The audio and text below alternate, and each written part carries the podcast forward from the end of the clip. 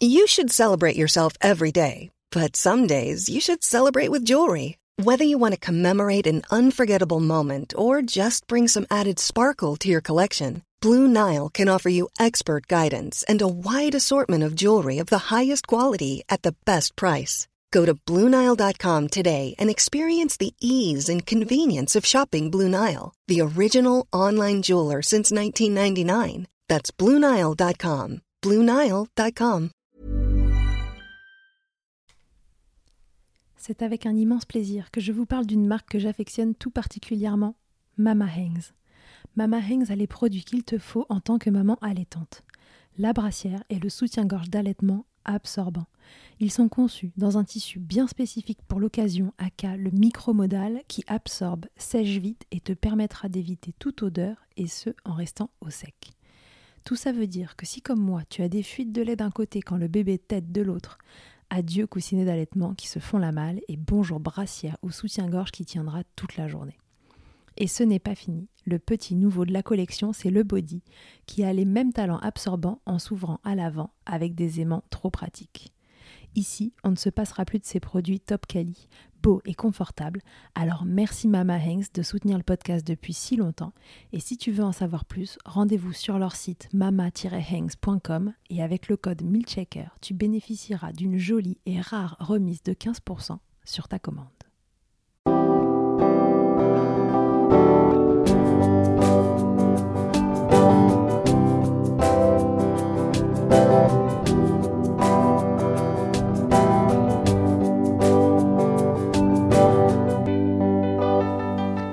Bonjour et bienvenue dans Milchecker, le podcast qui agite les idées reçues sur l'allaitement.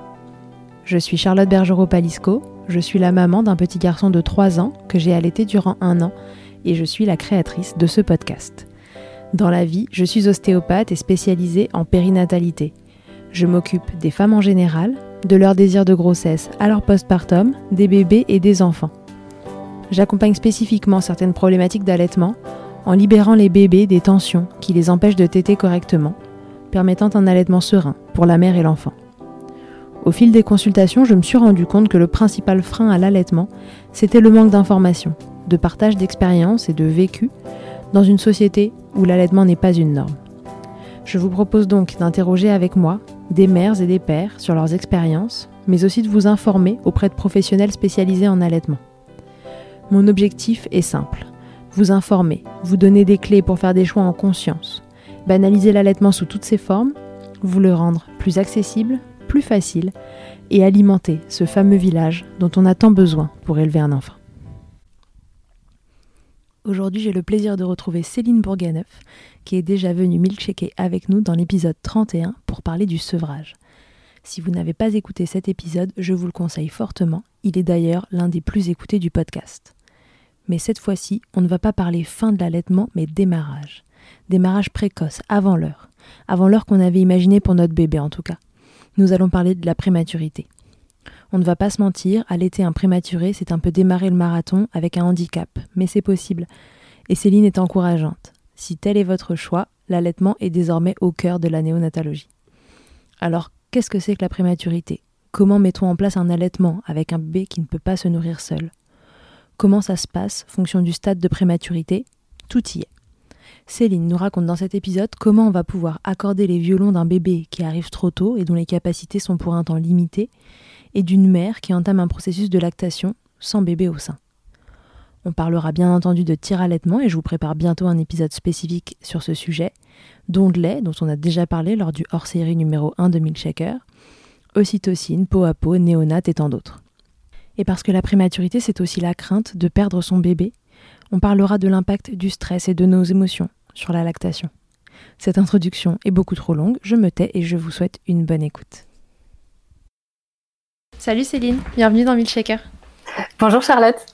Je suis ravie de te retrouver à nouveau. Euh, Céline, cette fois-ci, on ne va pas parler du sevrage, on va euh, revenir euh, au tout démarrage de l'allaitement, mais au tout démarrage de l'allaitement des bébés prématurés ça me tenait à cœur de faire un épisode sur ce sujet parce que témoigne le nombre de questions que j'ai reçues euh, dans les boîtes à questions. J'en ai pas reçu beaucoup. C'est souvent un truc où on se dit que ça n'arrive euh, qu'aux autres et que ça ne va pas nous arriver à nous. Et si jamais ça arrive, je me dis que ce serait quand même pas mal d'avoir un support audio qu'on puisse écouter rapidement si on se retrouve dans la panade avec un chouchou qui arrive un petit peu trop tôt, de pouvoir avoir les bons conseils et déjà un tour d'horizon de ce qui peut se passer, de qu'est-ce que c'est que la prématurité et comment se dépêtrer si jamais on a envie d'allaiter, même si ça peut paraître un peu le parcours du combattant de temps en temps. Donc, on se retrouve donc aujourd'hui pour parler prématurité. Et la première question que je veux te poser, c'est ben, déjà, qu'est-ce que c'est que la prématurité? Qu'est-ce que ça implique euh, pour les bébés? Alors, qu'est-ce que la prématurité? C'est une question très large. En tout cas, c'est un bébé qui naît euh, trop précocement euh, par rapport à un terme défini qui est 41 semaines, le terme en France en tout cas, dit standard de naissance. À partir du moment où l'enfant naît avant 41 semaines, on considère, on peut considérer une certaine prématurité il y a quatre grands stades de prématurité. On va commencer par les prématurés dits tardifs, c'est-à-dire les 34-37 semaines, où là on parle réellement de prématurité. Après 37 semaines jusqu'à 41 semaines, en France, en tout cas, c'est pas considéré comme de la prématurité. On dit que les enfants sont nés un petit peu trop tôt, mais c'est pas de la vraie prématurité avec ce que ça peut engendrer en termes d'immaturité. Donc 34-36 pour les prématurés tardifs les prématurés modérés, qui sont de 32 à 33 plus 6, c'est-à-dire jusqu'à presque 34, et les grandes euh, prématurités entre 28 et 31 semaines plus 6, donc quasiment 32, et les prématurés dits extrêmes, qui sont entre 22 semaines d'aménorrhée et 27 plus 6. Dans ces quatre catégories-là, on va différencier deux grandes catégories, c'est-à-dire que les prématurés extrêmes et les grands prématurés vont faire partie d'une catégorie et les modérés tardifs une deuxième catégorie. C'est-à-dire que à partir de 32 semaines, on peut commencer à considérer que l'enfant a une certaine maturité, une certaine possibilité de pouvoir aller au sein et se nourrir ou en tout cas avoir des prémices de, nutrition.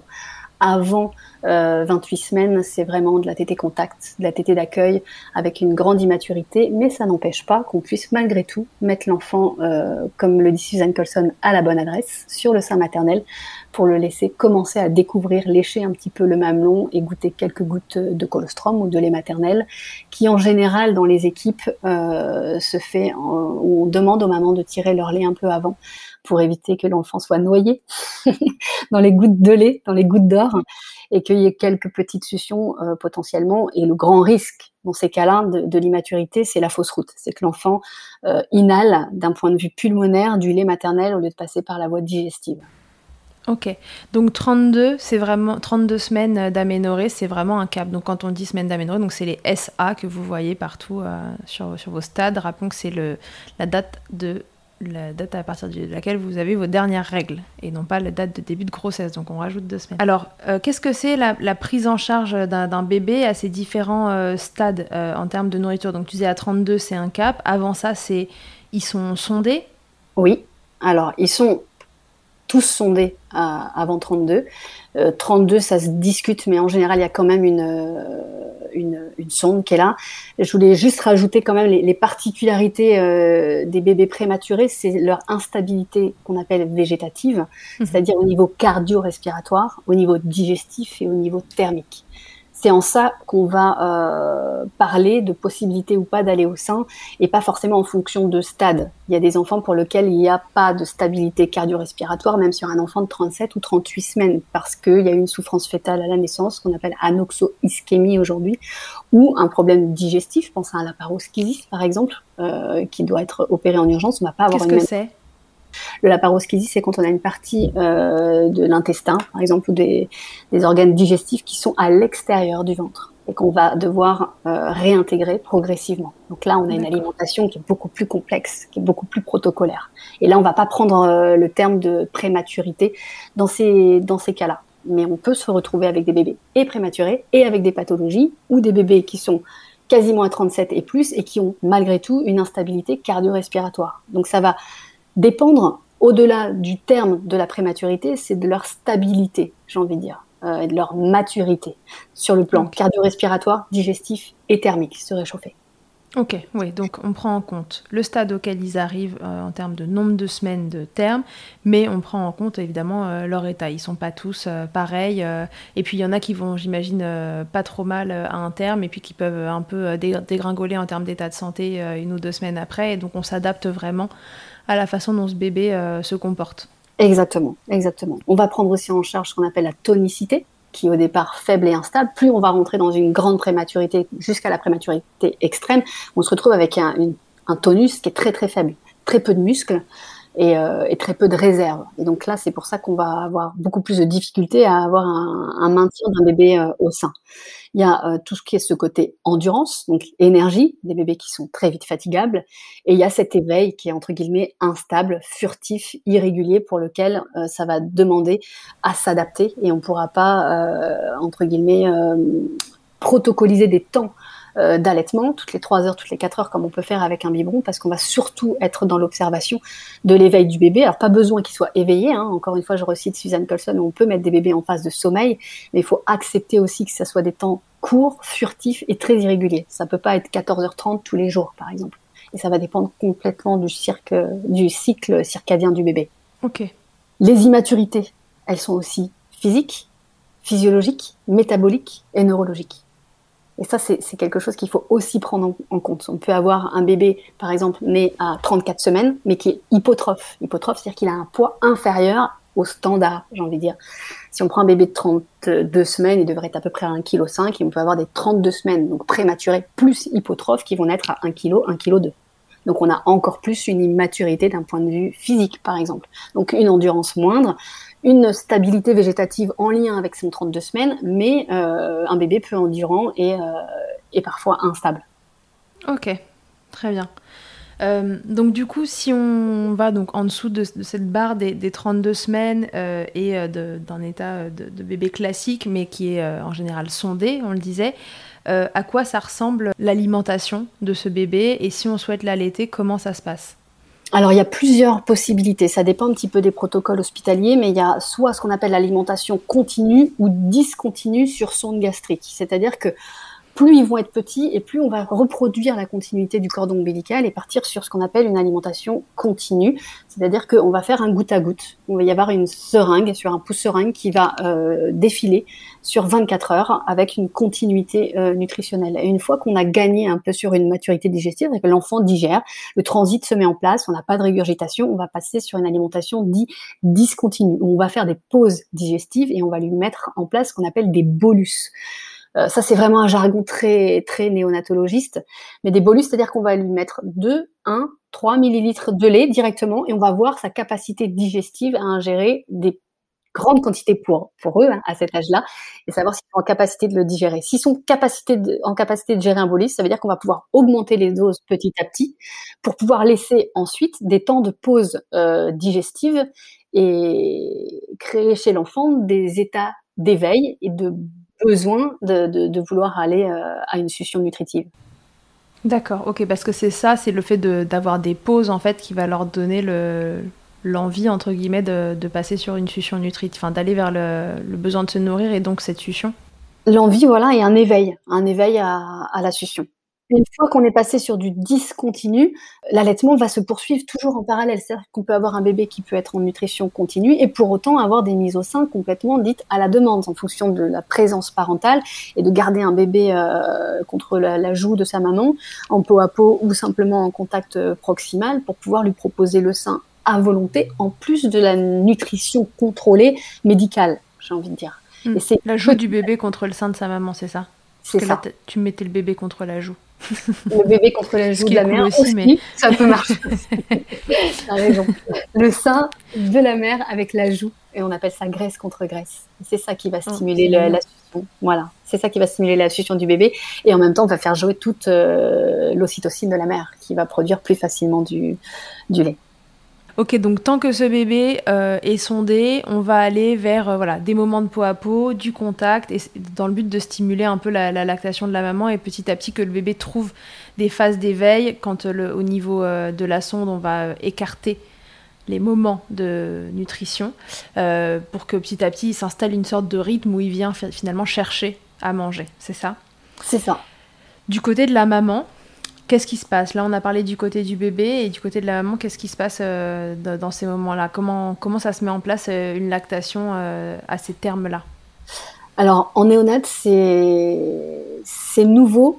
Moi, ça fait dix ans que je travaille et, et avant, on n'avait pas compris le système lactation et succion où il faut différencier les deux. on pensait à tort que tant que l'enfant n'était pas capable de téter, euh, ça servait un peu à rien de mettre en place une lactation. Maintenant, c'est complètement différent. On a compris les choses différemment et on a compris qu'il fallait mettre les choses en parallèle, surtout sur un 22 semaines ou un 23 semaines, où on sait pertinemment qu'il va se passer des semaines et des semaines avant que l'enfant puisse gagner une certaine autonomie. Donc, on va faire le parallèle entre la succion du bébé, immature, prématuré, pas possible pour le moment, ok, et la lactation de la mère.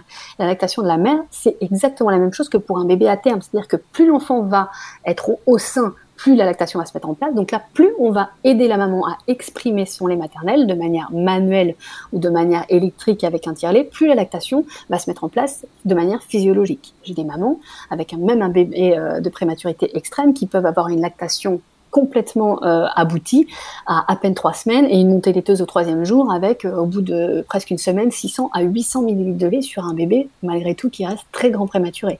Si on stimule la lactation précocement, Pareil que pour une naissance à terme, euh, dans l'heure ou dans les deux heures qui suivent euh, la, naissance, on va avoir le premier, le premier lait, ce fameux colostrum, qui est de l'or hein, pour les bébés, parce qu'en termes de qualité du nutritif, il n'y a pas mieux. Même pour les prémains, maintenant on fait des petites seringues que l'on congèle et que l'on garde pour pouvoir donner aux bébés quand ils sont aptes à recevoir un, un, un lait, un colostrum. Et on va maintenir la lactation avec, euh, il y a plein de systèmes qui existent, notamment la fleur de lait par exemple, qui est, euh, ou alors nous on utilisait des tableaux euh, qui n'étaient pas dans un objectif de stresser les mères et au contraire on les rendait autonomes en faisant ça, c'est-à-dire qu'à chaque tirage elles notaient donc combien de tirages elles avaient fait sur la journée, combien de litres elles avaient, enfin combien de litres, combien de millilitres elles avaient tiré au démarrage, et elles arrivaient à comparer d'une journée sur l'autre que ben finalement la lactation elle augmentait, ça les rassurait et elles devenaient autonomes dans cette dans cette prise en charge. Il faut savoir que plus on va tirer son lait, plus on va avoir de lait. Donc euh, idéalement, c'est 8 fois par jour, ce qui correspond à peu près au temps alimentaire médical pour le, pour le prématuré et on n'est pas du tout à la course à la quantité au démarrage parce que de toute façon le temps que l'enfant puisse ingérer toutes les quantités de lait il va se passer des jours et des semaines. Donc on s'inquiète pas. Il y a des jours comme pour l'allaitement il y a des jours avec il y a des jours sans. Il suffit d'un petit peu plus de fatigue il suffit d'avoir un petit peu plus de stress ou alors d'apprendre une, une, infection chez son bébé ou un ictère où on doit repartir un peu en arrière ou une détresse respiratoire euh, transitoire qui, qui qui refait surface pour avoir une baisse de la lactation. Et ça j'ai envie de dire c'est entièrement physiologique et c'est entièrement normal sur un parcours de prématurité.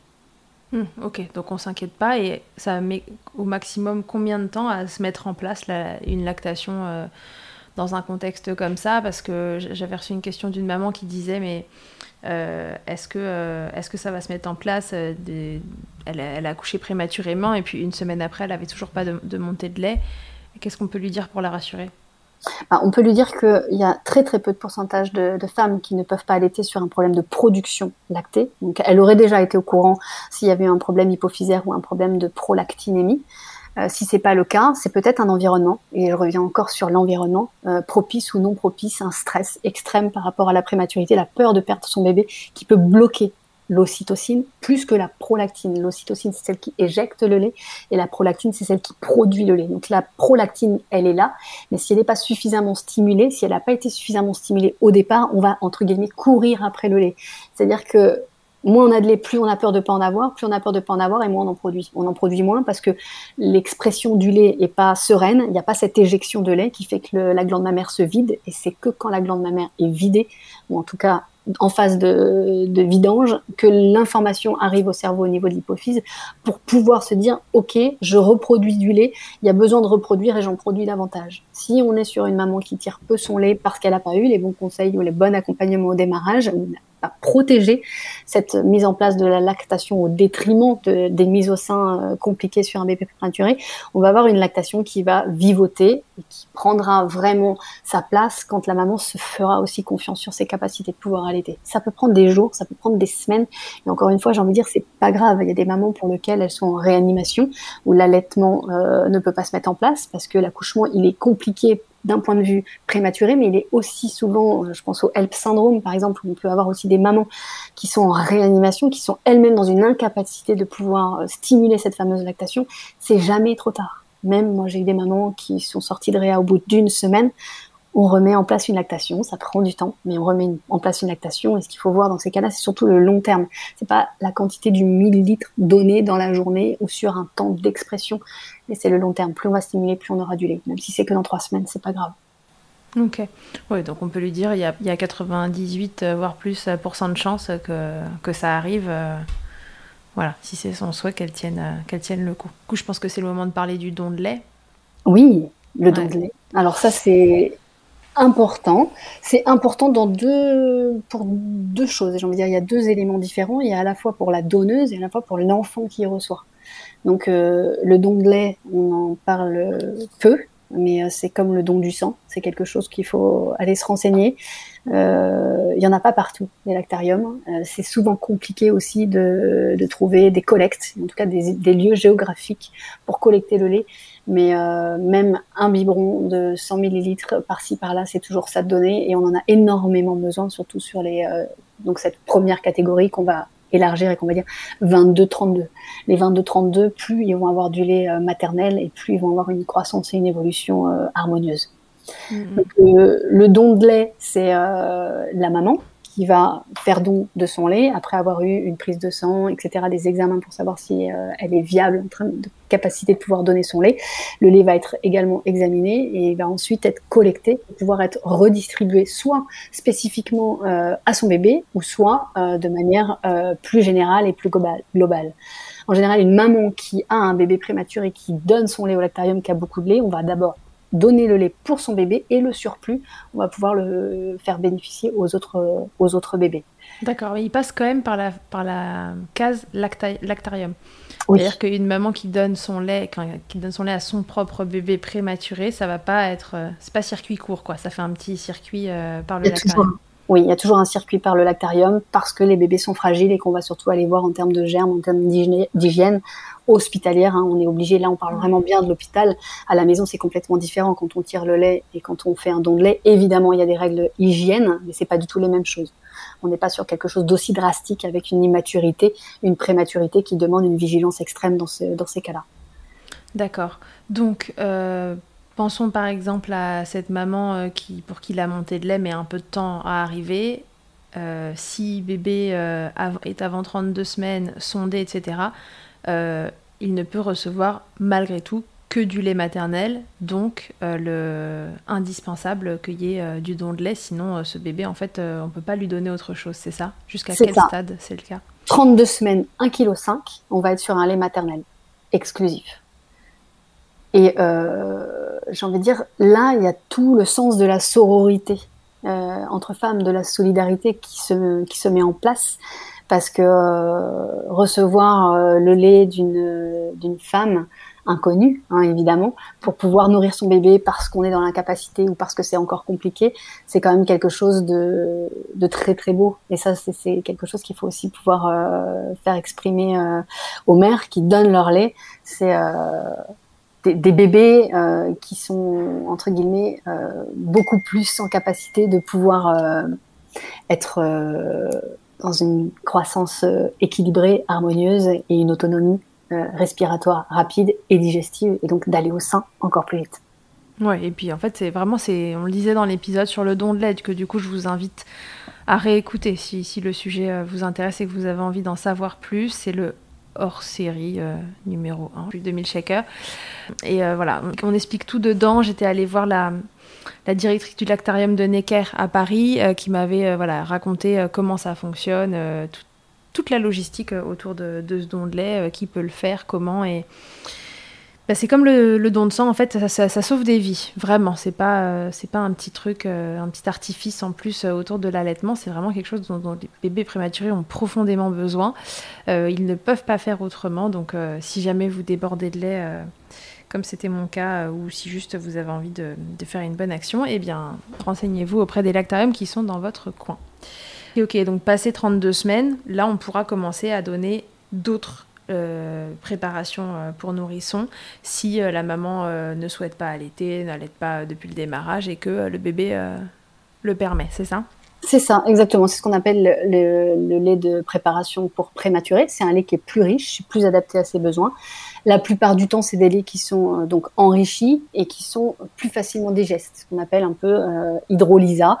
C'est-à-dire que sur les, chaînes de lactose, il y a déjà une pré cassure des grandes chaînes difficiles à digérer pour que ce soit plus facile. C'est un lait dit prédigéré, en fait, préma, prédigéré, où on n'a pas une grosse demande de, digestion pour le bébé et de risque d'intolérance. Ok, donc on a rendu des laits plus faciles à digérer, mais en aucun cas ce ne sera la même chose que le lait maternel, c'est ça? C'est ça. On va les donner jusqu'à quasiment 37 semaines et voire même jusqu'à 3,5 kg à terme pour des bébés qui euh, ont une hypotrophie, par exemple, qui sont, je répète juste pour, pour mais qui sont nés à un terme de prématurité plus euh, un amaigrissement euh, de départ. Auquel cas, cela, on va faire perdurer ce lait de préparation prématuré plus longtemps.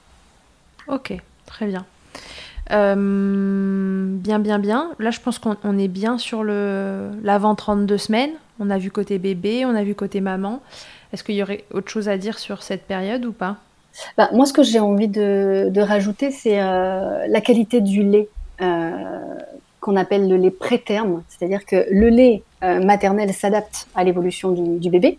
Donc, euh, le lait d'un bébé à terme à la naissance, c'est pas du tout la même qualité nutritive qu'un lait à deux mois, à trois mois, à six mois, mais c'est mhm. exactement la même chose pour les bébés de préterme. C'est-à-dire que plus l'enfant est né prématuré, plus le colostrum et le lait maternel va s'adapter à ses besoins. On va augmenter les apports en protéines, par exemple. On va augmenter les apports en glucides, en lipides et en calcium. C'est-à-dire que à terme, on est, je prends un exemple, hein, par exemple, à terme sur des protéines, on est à 1,6 euh, puissance 0,4 en termes de protéines et on va être à 2,3 sur un moins de 28 semaines. Donc on a quasiment, euh, pas, le double, mais presque en termes de qualité de protéines, de glucides, de lipides, de calcium, parce que l'enfant prématuré en a encore plus besoin pour continuer euh, sa croissance et sa, sa, sa, maturation. Quand il reçoit du lait euh, d'une maman donneuse de lait, par contre ce lait-là ne va pas avoir ses apports spécifiques dont le bébé prématuré a encore plus besoin. Exactement, c'est pour ça qu'on va enrichir. Comme on enrichit un lait euh, de préparation, on va enrichir le lait maternel, on va rajouter des protéines et des glucides en plus, puisqu'on part sur un lait, un lait de lactarium, comme le disait euh, Virginie Rigou, qui parlait de, de, complémenter et de supplémenter euh, le lait maternel, parce qu'on va de 0 à quasiment 12 mois. C'est-à-dire qu'une maman à 6 mois qui a trop de lait va pouvoir donner déjà son lait. Donc le lait de 6 mois, il n'est pas adapté pour un bébé prématuré, moins de 28 semaines par exemple. Donc on va le supplémenter. Aux États-Unis, ça coûte très cher, mais je pense que c'est dans l'air du temps et c'est ce qui va évoluer. C'est-à-dire qu'ils sont en capacité par rapport à un lait maternel donné de filtrer entièrement les protéines d'un côté, les glucides, les lipides et de créer un lait adapté aux besoins de l'enfant. C'est-à-dire que en fonction des besoins nutritionnels calculés euh, d'un point de vue diététique de l'enfant dans son évolution à 28-32. On va savoir s'il manque un peu de protéines dans sa prise de sang ou de glucides et dans ces cas, dans ces cas-là, ils vont prendre plus de protéines dans un lait maternel et, faire vraiment un lait maternel adapté complètement à, l'enfant. Ah ouais, génial. Ok, d'accord. En revanche, une maman qui décide euh, d'allaiter son bébé qui est prématuré, donc on, on, a compris son lait passe par la case lactarium, mais son lait à elle, pour le coup, euh, va être ensuite redonné tel quel, ou lui aussi va être euh, éventuellement euh, enrichi ou autre, ou, non, on va pouvoir le donner tel quel? Ça va dépendre du terme, ça va dépendre de l'hypotrophie, de l'évolution du bébé, mais en général, il est quand même enrichi. On va l'enrichir. Alors, moi, c'est pas forcément un point de vue que, pour lequel j'adhère, mais euh, il y a quand même malgré tout parfois besoin, et je pense que c'est surtout lié au fait qu'il passe par la case lactarium, pasteurisé pour la plupart du temps, qui fait qu'on perd en qualité nutritive et donc on est obligé derrière de supplémenter, d'enrichir.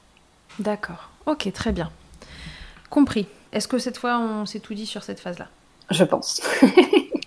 Passons à la phase 32, euh, semaine d'aménorrhée et ensuite euh, allons jusqu'à 37, euh, stade auquel on considère, en tout cas euh, dans les termes, que le, bébé n'est pas prématuré, qu'il est né à terme.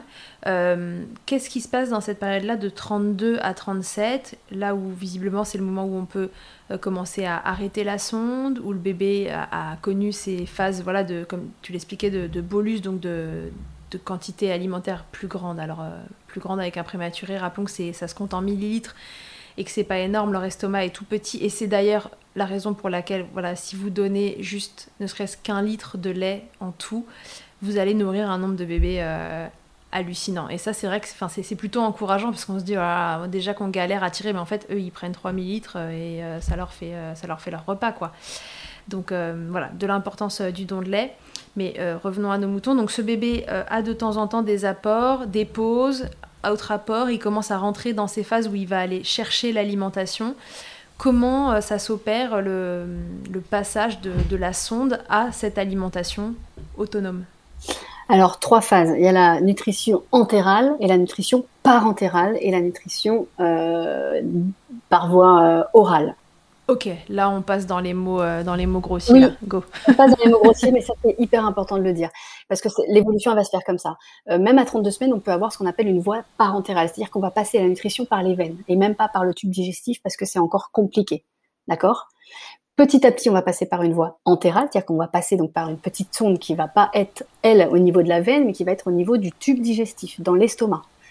Et donc, on va mettre du lait dans l'estomac. Avant, on mettait une perfusion de nutriments au niveau de la, des veines. Donc, on va faire un passage euh, veine-lait, euh, et ensuite, on va faire un passage lait par sonde à euh, nutrition directe au biberon ou au sein. Ok, mais avant 32 semaines, il y en avait qui avaient déjà euh, de, la de la nutrition dans l'estomac. Bien sûr, bien sûr, bien sûr. Mais même sur les 28-31, on a euh, déjà une nutrition, donc certes parentérale, mais aussi entérale. On a les deux.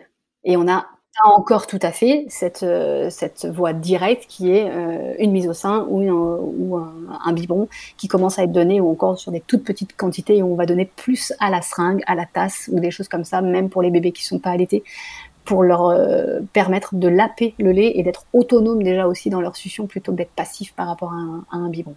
Ok, donc si on reprend, le parentéral, c'est la nutrition par les veines, l'entéral, c'est la nutrition par les voies digestives. Exactement. Et ça, ça va être, euh, j'ai envie de dire, une petite continuité fluide qui va faire qu'on va se détacher le plus rapidement possible. Et nous, c'est tout l'intérêt qu'on a en tant que professionnel de santé, c'est d'enlever le parentéral. Il y a la perfusion qui passe par les veines. Il y a un risque infectieux, c'est pas une nutrition qui est, euh, qui est euh, acceptable à long terme, et c'est surtout des enfants qui grossissent moins bien. Quand on est perfusé, c'est pas pareil que de, pour nous de manger un, je sais pas, un plateau de sushi. on va dire pour le plateau de sushi. Allez, go pour le plateau de sushi. J'ai beaucoup de plateaux de sushi qui arrivent après la naissance. C'est pour ça que je dis ça, parce que les mamans ont été ouais, dans, dans, le poisson cru, et c'est pour ça que je, fais ce petit écho-là. Mais euh, on va très rapidement rendre l'enfant euh, autonome sur la voie digestive pour pouvoir quitter cette parentérale. Mais ça va se faire petit à petit. Et on peut avoir ces trois modes d'alimentation, parentérale, digestive et des mises au sein, tété d'accueil et quelques suctions euh, nutritives. Oui. On a le droit de cumuler les trois dans le même timing évidemment. Donc, parentéral, on va essayer de l'enlever le plus rapidement possible pour passer juste sur la voie entérale et euh, nutritionnelle. Comment ça va se passer? Ça va être au fur et à mesure des apports nutritifs euh, lors des suctions et lors des tétés du bébé qu'on va pouvoir se rendre compte à quel moment il est euh, autonome et il va pouvoir être autonome pour pouvoir se libérer de cette fameuse sonde gastrique. Euh, ce qui est sûr, c'est qu'un bébé qui va être euh, en contact proximal, moi j'ai travaillé euh, deux ans en HAD néonatal, il n'y en a que deux en France, c'est des hospitalisations à domicile. Ça, je, voulais aussi le spécifier, c'est-à-dire que les mamans sortent précocement avec leur bébé des services de néonat pour faire la fin de leur grossesse à la maison avec des bébés con des voies donc euh, entérales, donc une sonde gastrique à la maison qu'elle gère de manière complètement autonome avec euh, une mise au sein, un allaitement ou un biberon. Mais là, on va parler plus de l'allaitement euh, complètement à la demande. C'est-à-dire que c'est la maman qui régule entièrement les besoins de son enfant en fonction de la tétée. Alors soit avec ce qu'on appelle les tétées pesées avant-après, où on va peser le bébé avant et on va le peser après et on va savoir s'il a pris 10, 15, 20, 30 grammes de, de lait, auquel cas la mère va compléter derrière avec cette fameuse sonde gastrique. Euh, donc voie entérale, pour pouvoir compléter la, la, composition et la, demande entière médicale de la quantité de lait dont l'enfant doit, doit recevoir. Euh, au fur et à mesure des tétés efficaces, au fur et à mesure, la maman va diminuer les apports sonde gastrique. Donc ça, c'est le must du must quand on est en HAD, hospitalisation à domicile, mmh. néonatale. Sinon, ça se fait par les professionnels de santé euh, à l'hôpital et souvent, c'est euh, de plus en plus collaboré avec les mères. Et c'est surtout ça que j'ai envie de dire aussi, c'est que l'autonomie alimentaire va dépendre aussi de la présence parentale et de l'investissement des parents. Plus les parents seront investis, plus l'équipe paramédicale et médicale va investir les parents, plus on aura une autonomie précoce euh, au sein. Euh, moi, quand j'ai commencé il y a un petit peu plus de dix ans, euh, c'était une fois par, euh, par jour, une heure ou deux heures de présence parentale, et le pot à pot, c'était ou le matin ou l'après-midi. Et c'est tout. Alors moi, j'ai un peu boycotté. Je vais le dire maintenant que je travaille plus en néonat. Many of us have those stubborn pounds that seem impossible to lose, no matter how good we eat or how hard we work out. My solution is PlushCare. PlushCare is a leading telehealth provider with doctors who are there for you day and night to partner with you in your weight loss journey. They can prescribe FDA-approved weight loss medications like Wagovi and Zepbound for those who qualify. Plus, they accept most insurance plans. To get started, visit plushcare.com slash weight loss. That's plushcare.com slash weight loss. Et Mama Hanks ne s'arrête pas là. Si tu as envie, une fois la tétée finie, de garder ton bébé tout contre toi en ayant les mains libres, laisse-moi te parler de leur porte-bébé Carry and Pack. Je suis une fervente adepte des écharpes de portage, mais l'ostéopathe que je suis sait que leur mise en place peut parfois vous freiner, vous ou votre moitié. Mais aussi ô combien le portage peut être indispensable pour certains bébés. Chez Mama Hanks, pas de compromis. Le porte-bébé Carry and Pack est en fait un vêtement confortable que tu enfiles comme un t-shirt et dans lequel ton bébé va pouvoir venir se lever tout en respectant sa position physiologique, l'enroulement de sa colonne, l'écartement de ses hanches, ainsi que le dégagement de ses voies respiratoires, grâce à des systèmes de serrage des pans de tissu. Ce tissu, justement, il est tout doux. En coton bio, certifié GOTS, le tout est dessiné à Biarritz et fabriqué au Portugal. Tu pourras l'utiliser de la naissance jusqu'aux 10 kg de ton bébé, de quoi t'assurer un certain nombre de câlins collés serrés. Ici, on n'a utilisé que ça pour bébé numéro 2. Pour toutes les infos, tutoriels et découvrir leur gamme de vêtements de portage, ça se passe toujours sur le site mama-hangs.com et tout pareil, avec le code MILCHECKER, tu bénéficieras d'une remise exceptionnelle de 15%. Mais on devait cocher si l'enfant avait été en peau à peau une fois parce qu'on pensait à l'époque que c'était fatigant pour les bébés, tout comme on pensait que l'allaitement était plus fatigant que, le biberon. Donc on cochait sur notre petite case euh, en peau à peau ce matin. Donc c'est-à-dire que l'équipe d'après-midi ou l'équipe de nuit n'avait plus à remettre et ne devait pas remettre l'enfant en peau à peau. Donc moi j'ai souvent jamais mis la, case pour que l'enfant puisse bénéficier au minimum deux fois. Euh, de, temps de présence. Donc ça, ça a beaucoup changé maintenant. Maintenant, on a compris que le, fait que la maman soit en contact proximal, qu'elle soit en, peau à peau et euh, joue contre la graisse du sein du bébé. Euh, du sein de la maman. du sein de la maman. Je ne veux pas. Hein. la poitrine de l'enfant. en tout cas, ils sont l'un contre l'autre. mais ils sont l'un contre l'autre. Voilà. Et ça, c'est ce qu'il y a de plus important. C'est ce qu'il y a de plus important. Et euh, faire euh, participer les, parents, et je dis bien les deux parents, hein, il n'y a pas que les mères, dans les soins dits de routine. On appelle ça les soins de routine, c'est les soins d'hygiène classiques. Où euh, ça, ça donne de l'ocytocine à une famille complète. Ça crée aussi des moments familiaux et on a encore plus envie de, de se donner les moyens que cet enfant-là soit autonome et on rend acteur les parents. Et oui, et puis outre la, outre l'allaitement, c'est hyper important cette présence et cette proximité pour, pour stabiliser les bébés. Aujourd'hui, on sait que, que le pot à pot aide beaucoup ces bébés à, à se réguler. C'est ça. On a beaucoup plus de, de stabilité cardio-respiratoire sur des bébés qui sont en pot à pot sur leur mère que quand ils sont dans les incubateurs.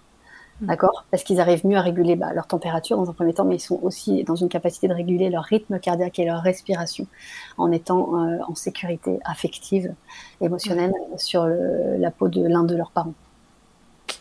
Yes. Euh, très bien. Donc du coup, euh, à la question comment passe-t-on de l'un à l'autre, dans la pratique, comment ça se passe on regarde le bébé finalement euh, quand il est euh, à côté du sein de sa mère et on voit euh, comment, bah, comment il approche ce sein. Est-ce qu'il a envie de s'y mettre Est-ce qu'il tête un petit peu Est-ce qu'il pose juste sa bouche et, on essaie de, l'encourager en fait à, se mettre de plus en plus au sein Comment ça fonctionne?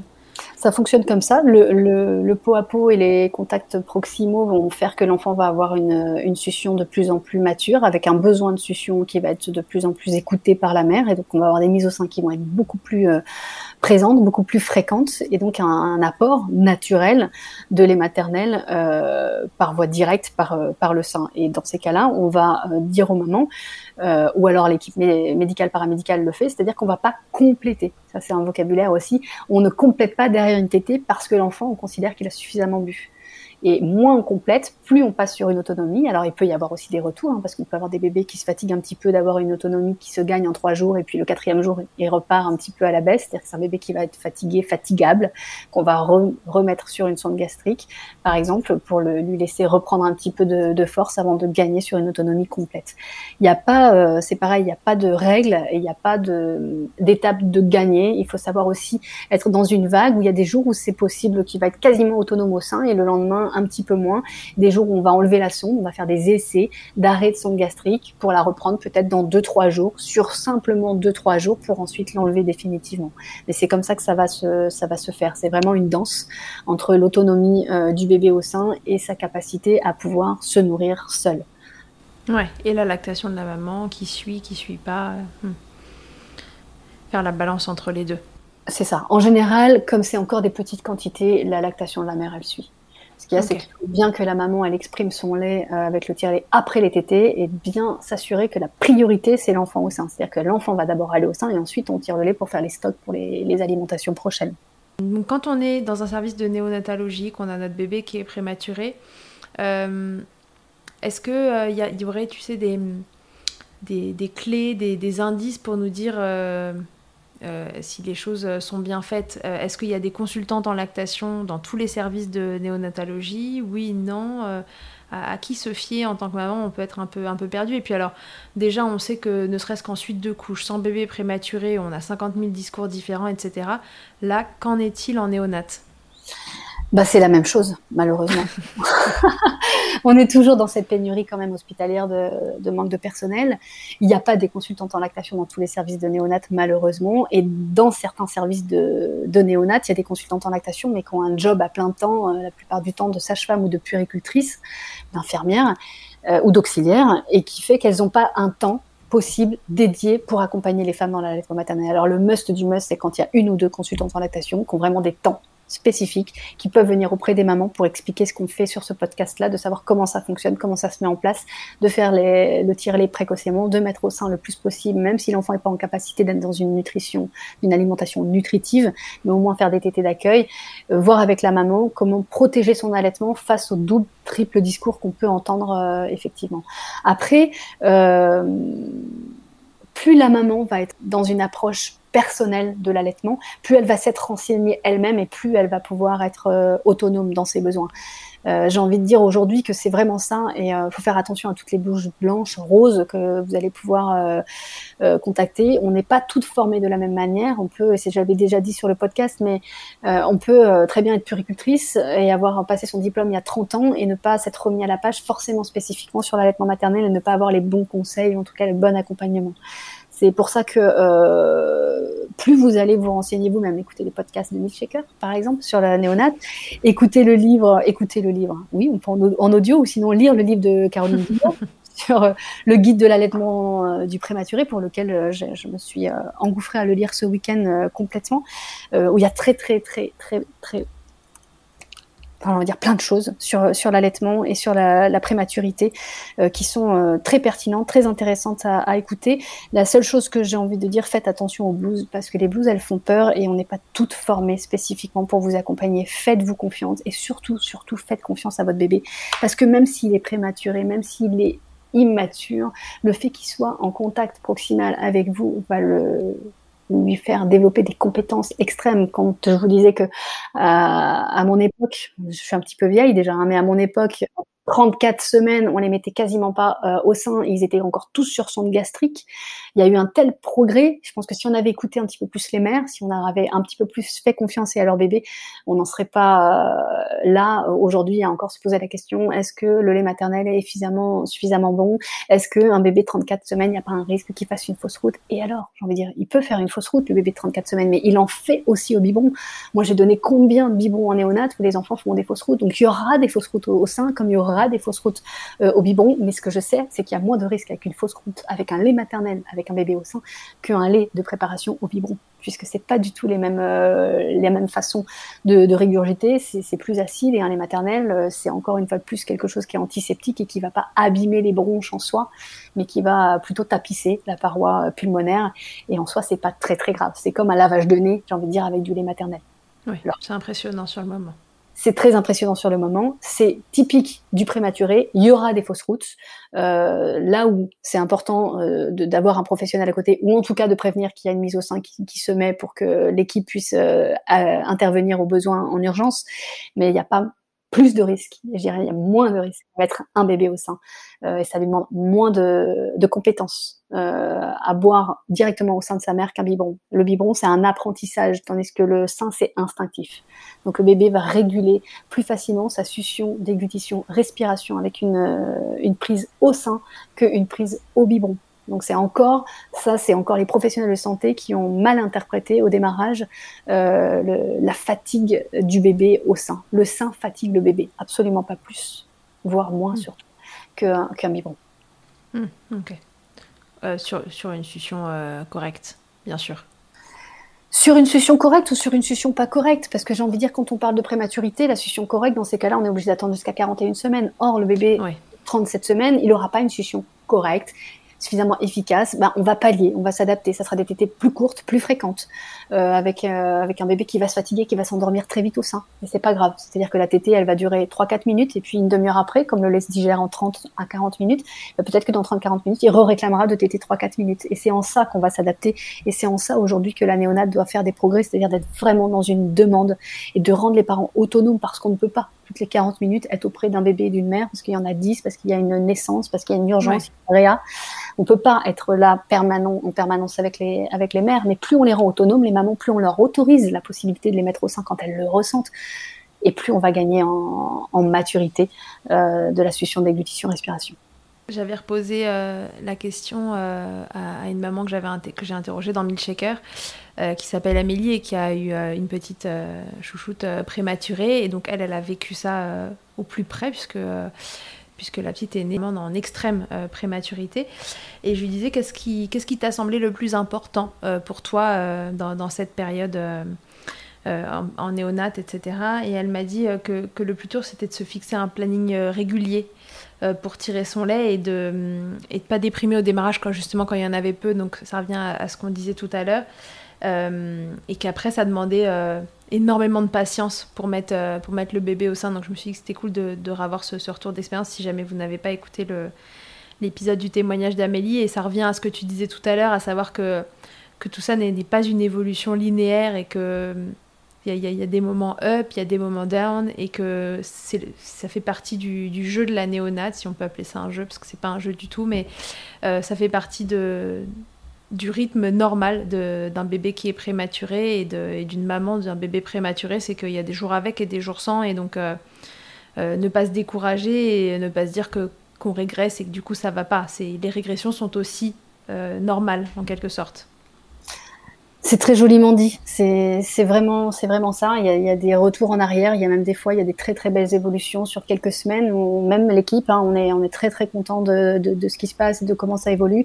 Et puis il suffit qu'il y ait une infection qui arrive, il suffit qu'il y ait euh, une régression quelque chose, et on est, euh, j'ai envie de dire, directement impacté. Et l'allaitement maternel, la lactation, elle est impactée directement comme on sait que c'est l'ocytocine, l'hormone du bonheur, euh, qui, joue un rôle euh, extrême dans la dans l'allaitement, il est évident que quand il y a une mauvaise nouvelle, euh, la lactation tout de suite elle euh, s'en va. Et là où je rejoins ce, ce, témoignage, c'est la notion de patience, parce que quoi qu'il en soit, grand prématuré, prématurité extrême, ou même une prématurité tardive, malgré tout, ça demandera du temps. Ça demandera du temps parce que cette immaturité-là fait qu'on n'est pas sur un bébé nouveau-né qui vient d'arriver, qui est tout beau, tout rose, et puis qui va se mettre à téter, qui va grossir et qu'on va rentrer à la maison, et puis il y a tout ce traumatisme de l'hospitalisation et toute cette culpabilité maternelle, paternelle aussi, sur cette naissance prématurée qui, qui prend du temps euh, aussi souvent pour, euh, pour pouvoir euh, créer un lien d'attachement euh, sécure certes, mais sans culpabilité. Et, et ça, c'est, c'est vraiment important de, de se faire accompagner. Il y a aussi beaucoup de, là par contre quasiment, hein, dans toutes les néonates, une psychologue ouais. qui est là et qui est aussi importante pour la lactation, mais aussi pour l'accompagnement des, bébés prémains c'est pas, je vais le dire, je vais le dire parce que parce que ça fait partie de la néonate, puisque j'ai travaillé en niveau 3 et qu'il y a aussi des décès euh, dans la dans la prématurité. Mais euh, en général, et des retours que j'en ai aussi, c'est des expériences d'allaitement des mamans euh, qui restent un beau souvenir malgré une fin fatale parfois. Et euh, il y en a beaucoup qui continuent à tirer leur lait pour les autres bébés, malgré la perte douloureuse de, leur enfant à, elles. Et c'est leur manière, souvent c'est ce qu'elles disent, c'est leur manière à elles de pouvoir donner ce qu'elles peuvent donner aux autres bébés. Ouais, c'est hyper beau parce que c'est vrai que ouais, on, on s'imagine un peu comme le fait qu'avoir un bébé prématuré, ça n'arrivera qu'aux autres. Euh, voilà, malheureusement, de temps en temps, l'issue est, mauvaise euh, et, même si l'issue est bonne, c'est vrai que fonction des stades de prématurité, on peut, on peut frôler la, mort euh, au quotidien et c'est c'est ce qui ressortait beaucoup d'ailleurs du témoignage d'Amélie, c'était que c'est voilà, c'est on a son bébé entre la vie et la mort à côté, il faut garder un cap et parfois, l'allaitement, bah, dans son cas, elle, euh, et pour d'autres, c'est certainement très différent, mais en tout cas, a été un, un but euh, en soi. quoi. C'était euh, c'était une raison d'avancer, de, de, tirer son lait comme, comme un job à, temps plein, parce que parce que c'était ça qu'elle pouvait faire pour son bébé. C'est ça, et puis ce que j'ai envie de dire aussi, c'est euh, ne pas culpabiliser parce que c'est pas parce qu'on a un bébé prématuré. Là, il y a des discours aussi. Euh, alors autant avant l'allaitement, c'était pas au cœur de la néonatologie, autant aujourd'hui, c'est tellement au cœur de la néonatologie que euh, on peut être amené aussi à culpabiliser les mères de dire mais vous avez un bébé prématuré, donc vous devez allaiter. Oui, tout à fait. J'allais y venir. Qu'est-ce qu'on fait de, de ça? Parce que déjà que c'est difficile de de passer outre ce sentiment de culpabilité quand on a un bébé qui est prématuré, alors qu'on n'y peut rien et que malheureusement de temps en temps ça arrive. Mais alors, il euh, y, a des mamans pour lesquelles vraiment profondément ce n'est pas un choix l'allaitement. Et c'est vrai que dans un, dans un parcours comme ça, bah, je sais pas, je, me mets à leur place et je me dis euh, que est-ce que est-ce qu'on se sent pas finalement obligé euh, d'allaiter? Comment ça se passe pour ces mamans? J'aimerais surtout que ça soit jamais une obligation c'est, pour moi, ça fait partie des violences un peu obstétricales, gynécologiques dans ces cas-là. On peut pas forcer une mère à donner son lait ou à, tirer son lait ou même à mettre son bébé au sein si c'est pas un choix euh, qu'elle aura fait elle en son âme et conscience. C'est quelque chose qui fonctionnera pas de toute façon, quoi mm. qu'il en soit. Et elle en gardera en plus pas un bon souvenir, donc ça sera pas un lien d'attachement ou un lien euh, lacté, euh, j'ai envie de dire positif dans ces cas-là. Il y a des mères qui donnent leur lait Et il faut aussi savoir accepter euh, ses propres limites. Et euh, notre rapport au corps n'est pas tout euh, identique.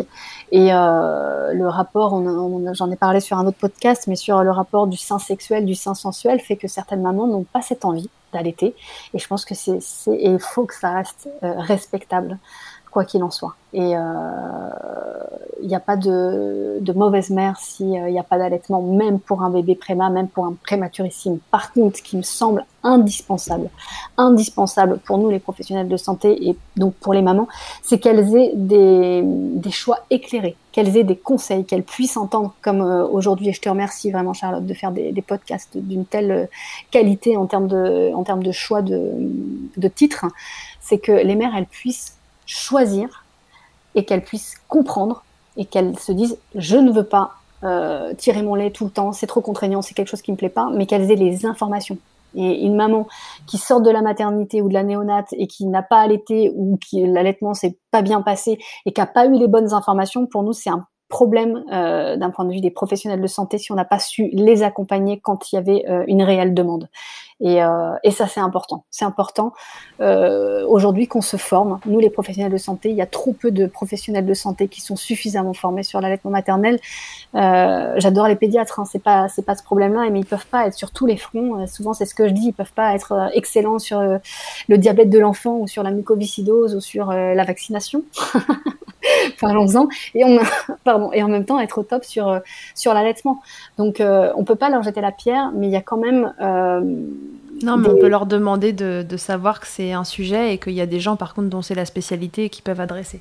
C'est ça. Et moi, j'ai fait un post sur Instagram euh, il y a quelques jours, justement, qui disait que sur une, des dernières études, il y a 37% seulement en France des pédiatres qui recommandent un allaitement jusqu'à 12 mois. C'est-à-dire qu'au-delà de 12 mois, il n'y a aucun intérêt pour, pour l'enfant et c'est vraiment plus un plaisir maternel.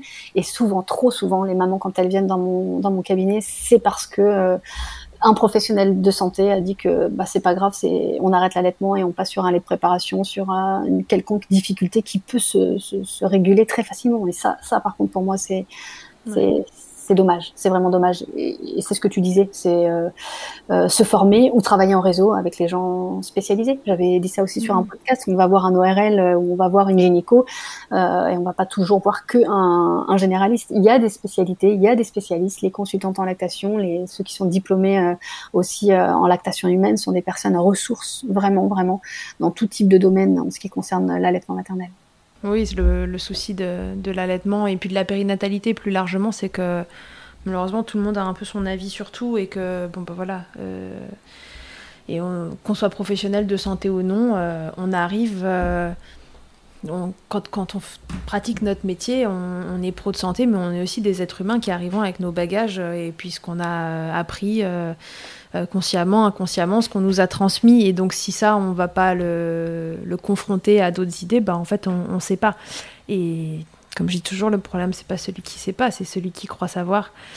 Et euh, bon, voilà. Donc, du coup, euh, comme vous pourriez. On dit souvent qu'avant une opération, c'est bien de demander toujours un contre-avis. Et ben voilà, pour votre allaitement, demandez aussi un contre-avis à quelqu'un qui, qui, est spécialisé dans le domaine ça, ça mange pas de pain et, euh, et ça permet d'avoir, en tout cas si c'est si un projet qui est important pour vous, ça vous permet de d'avoir euh, un deuxième écho. Et ça c'est la clé. Et je trouve qu'aujourd'hui, euh, entre les podcasts, les bouquins qui sortent, etc., le, manuel euh, illustré de l'allaitement du préma, euh, moi, je me suis éclatée à le lire parce que c'est plein de rebondissements, c'est fun, faut, faut dédramatiser aussi ce côté prématurité euh, dramaturgique, j'ai envie de dire. On est plus sur quelque chose maintenant d'un petit peu plus élaboré. on commence à vraiment mettre la, lactation et l'allaitement maternel au cœur de, de, la néonate, les parents au cœur de la néonate, et c'est vraiment une très très très belle avancée. Et ça, c'est ça, c'est positif. Et puis quelque chose que je voulais dire aussi, euh, qui est important, euh, j'ai dit hein, qu'il fallait bien cibler la lactation et la succion et que chaque euh, immaturité faisait qu'on n'allait pas pouvoir allier ces deux courbes et faire un, un nœud de lien d'attachement dès le départ et qu'au départ ça va être deux voies vraiment très spécifiques. Mais ce qu'il faut savoir aussi, c'est que c'est pas juste tirer son lait. J'aime pas du tout cette expression d'ailleurs. Je parlerais plutôt d'expression du lait. On exprime son lait. Euh, et il n'y a pas que le tirer électrique, il y a aussi tout un apprentissage, toute euh, une découverte de son corps, de, du sein maternel lactant. Euh, ne pas hésiter à, à, masser les seins, à observer, à aller apprendre aussi à faire une expression manuelle, parce que des fois l'expression manuelle est bien plus efficace qu'un tire-lait, surtout au démarrage pour le colostrum. Et ça, c'est quelque chose aussi qu'on a perdu sur nos, générations, de, de s'apprivoiser nos seins maternels et pas sexuels. Mmh. Ouais, tout à fait, qui prennent une autre fonction euh, quand ils deviennent euh, lactants. Une fois qu'on a passé euh, le stade des 37 semaines, bon là, voilà, souvent les bébés, ils sont, ils sont rentrés à la maison. Pour ceux qui étaient, qui étaient arrivés trop tôt, c'est un stade où en général ils vont mieux et ils sont suivis de, près, mais ils vont mieux. Pour ceux qui débarquent entre 37 et 41 semaines, qui sont considérés par la médecine comme à terme et donc qui sont traités comme le voisin euh, qui est né à 41 plus 3 même. alors, euh, qu'est-ce qu'il advient d'eux euh, concernant l'allaitement? Je trouve que c'est un peu parfois, alors évidemment, il y a bien plus d'attention à mettre sur un bébé extrême, prématuré, grand prématuré ou modéré pour, que, pour que ça se passe bien, mais parfois ils sont un peu laissés de côté, ces 37-41 semaines. Et moi, c'est le stade à partir duquel je commence à les voir arriver en cabinet, bah, parce qu'ils sont, ils sont OK, médicalement tout est bon, donc euh, ils sont rentrés à la maison. Et c'est pas toujours des allaitements qui sont faciles à mettre en route. Euh, pourquoi? Alors qu'on les considère comme euh, tout fini, tout beau, tout nickel. pourquoi ça peut être plus compliqué pour eux? Ça peut être compliqué, bien sûr, parce que parfois c'est pas le cas. Alors moi, c'est comme toi, c'est warning ces enfants-là. Attention, parce qu'ils sont considérés, comme tu le dis, comme matures, mais en fait, ils sont pas encore tout à fait matures. Ils seront matures à 41 semaines. Et donc, ça veut dire 37, 38, 39, 40, 41. C'est-à-dire un mois pour certains bébés. Donc, on n'a pas euh, cette euh, énergie dont je disais euh, tout à l'heure. C'est-à-dire que tout est fonctionnel, tout est opérationnel, mais par contre, en termes d'énergie, de stockage d'énergie et de, capacité à, tenir sur la durée, c'est pas forcément le cas. On a une succion mature, c'est-à-dire succion, déglutition, respiration, qui savent coordonner. Mais par contre, c'est des bébés que moi j'appelle des bébés fatigables qui sont très vite fatigués, qui s'endorment au sein. Du coup, on peut avoir une baisse de la lactation parce qu'on n'a pas une stimulation suffisante. Du coup, une baisse de la lactation égale un bébé qui va peiner à, à téter parce qu'il y a moins de lait, qui va se fatiguer et on a une perte de poids et ces bébés-là, on les, on les perd parce que 37 semaines sorties à la maison, comme tu disais, et donc euh, classiquement, euh, tout va bien se passer. Non, tout va pas bien se passer parce qu'on n'est pas sûr que le transfert de lait soit optimal et en tout cas, on n'est pas sûr que ce transfert de lait soit suffisant en fonction de ses capacités à pouvoir euh, téter autant de temps qu'un un 41 semaines. Qu'est-ce qu'on peut dire du coup à ces mamans-là qui ont un bébé bah, justement qui, qui est arrivé un peu plus tôt ou pas? Il y en a certains, ceci dit, à 41 semaines qui peuvent être un peu fatigables aussi, mais c'est un des cas où c'est pas facile. Les bébés s'endorment vite, ils, têtent, ils font trois suctions tant que ça leur arrive facilement euh, dans la bouche, euh, ils déglutissent et puis après ils s'arrêtent et puis ils n'ont pas vraiment la force d'aller chercher plus loin. C'est quoi la clé euh, pour ces bébés-là? La clé, c'est de comprendre justement qu'ils ne sont pas encore vraiment à terme. Et donc pour ça, ça veut dire que c'est des bébés qui vont avoir besoin de tétés, avoir des tétés beaucoup plus fréquentes, plus raccourcies. Et c'est surtout une surveillance euh, de leur part sur euh, les selles et les urines. Par exemple, on n'en parle pas suffisamment. On parle toujours d'aller faire un poids à la PMI, le poids chez le pédiatre, le poids avec la sage-femme. Moi, ça fait cinq ans que je travaille sans balance, hein, clairement.